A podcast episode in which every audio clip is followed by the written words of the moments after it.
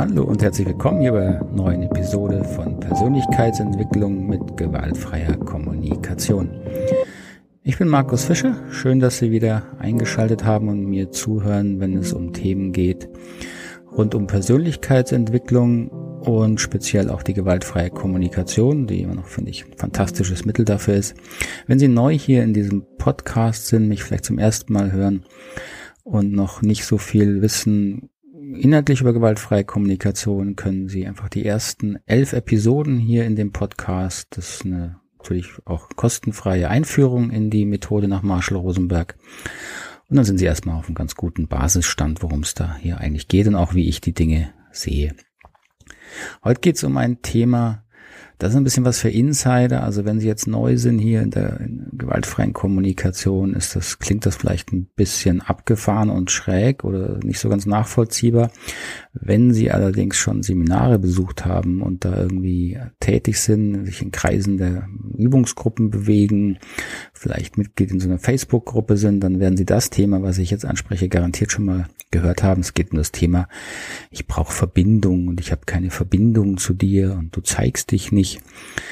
Ähm, und da ähm, kommt also eine Ebene rein durch die Theorie der gewaltfreien Kommunikation, besser gesagt falsch verstandene Theorie, wo sich natürlich viele Leute fragen, hä, äh, sind die eigentlich noch ganz bachert? Also wer sagt denn sowas?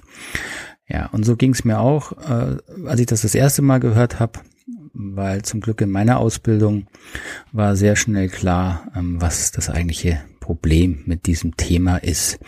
Ich habe keine Verbindung zu dir.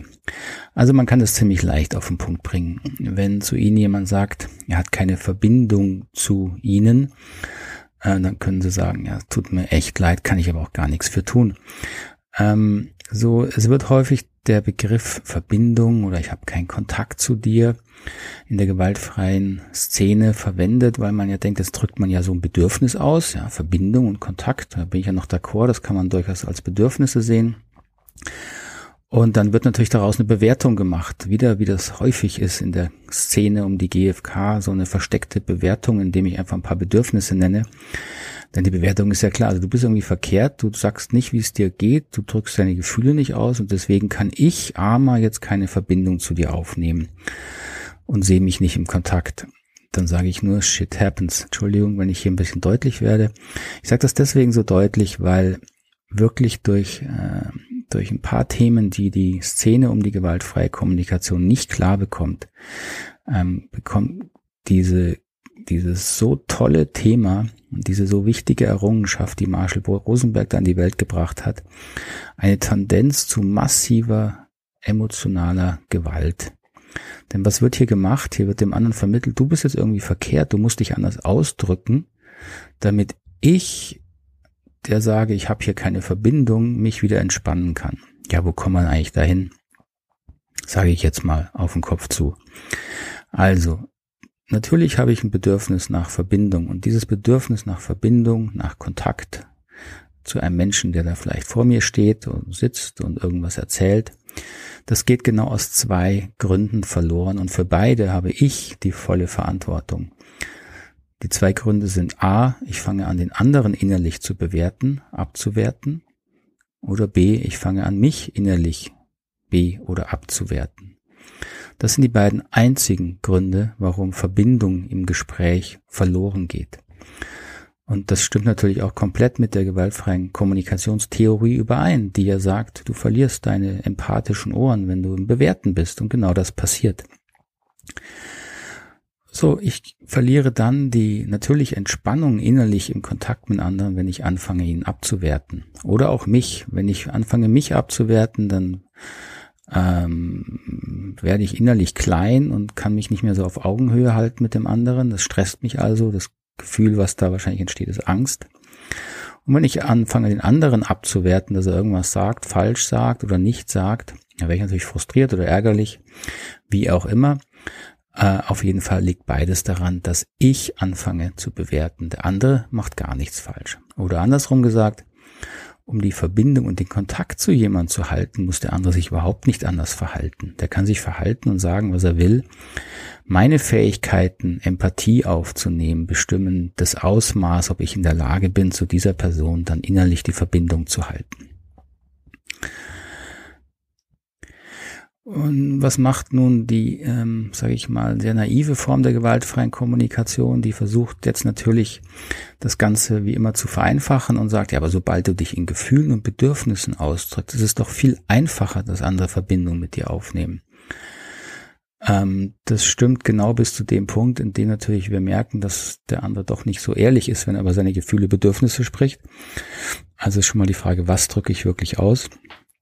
Drücke ich wirklich konkurrent aus, wie ich mir fühle, wie ich mich fühle, dann kann das manchmal natürlich einfacher sein, aber das hängt auch sehr am Kontext. In manchen Kontexten ist das völlige Gegenteil der Fall. Wenn da jemand von seinen Gefühlen, Bedürfnissen sprechen würde, dann äh, würden alle wahrscheinlich schreiend den Raum verlassen. Denken Sie mal an irgendwelche Vorstandsgespräche im Unternehmen. Ähm, so, das ist also das eine Problem. Es ist einfach unpassend, über Gefühle und Bedürfnisse zu sprechen in sehr vielen Gelegenheiten. Es ist auch häufig völlig unnötig, weil Gefühle und Bedürfnisse sind sehr wechselnde äh, Gestalten, sage ich mal. Mein Gefühl, das schwankt alle 30 Sekunden wahrscheinlich.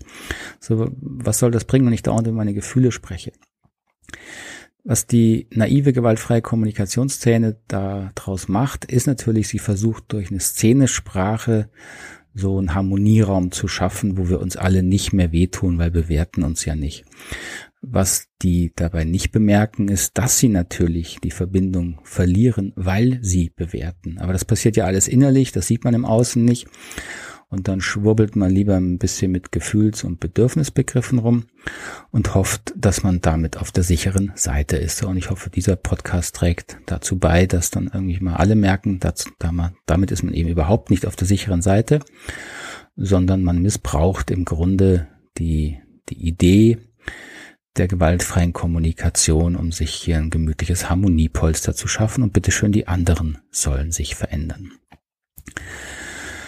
So, das Problem, was ich jetzt beschrieben habe, haben Sie natürlich wirklich, schätze ich mal, nicht drüber nachdenke, nur in GFK-Kreisen. Deswegen sagte ich ja, der Podcast jetzt ist so ein bisschen Insider-Podcast.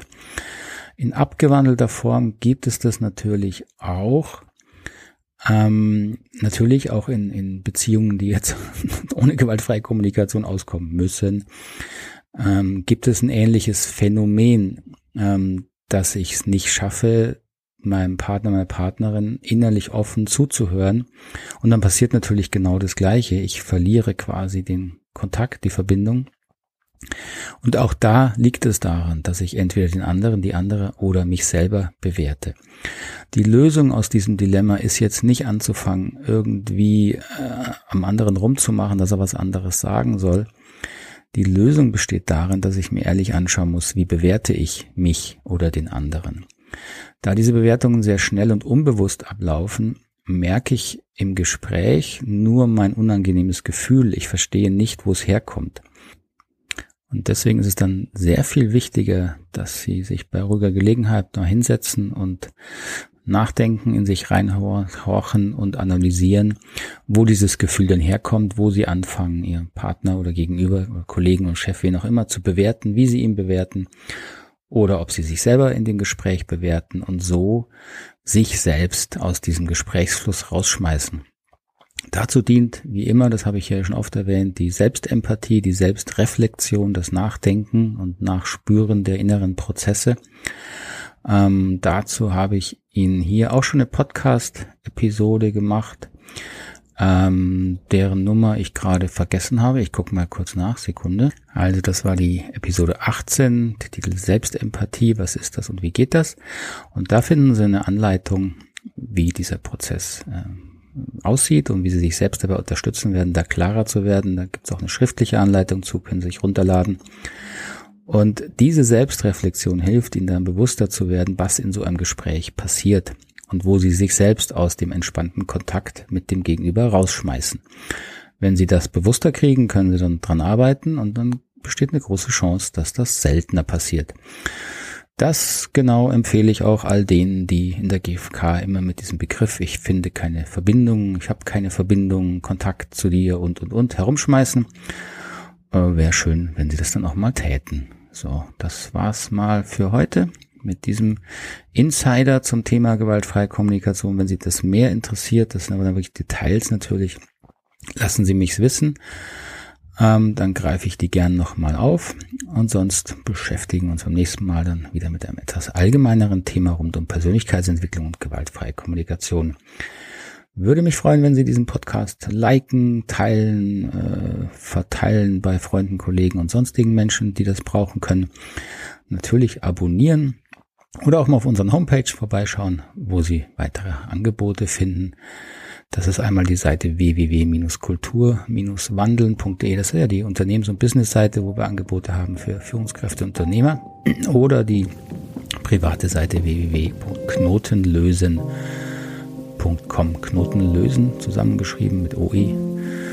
Ähm, da finden Sie die Angebote für Privatanwender. So freue mich, wenn Sie beim nächsten Mal wieder hier einschalten und verbleibe mit den besten Grüßen. Bis dahin, alles Gute. Tschüss.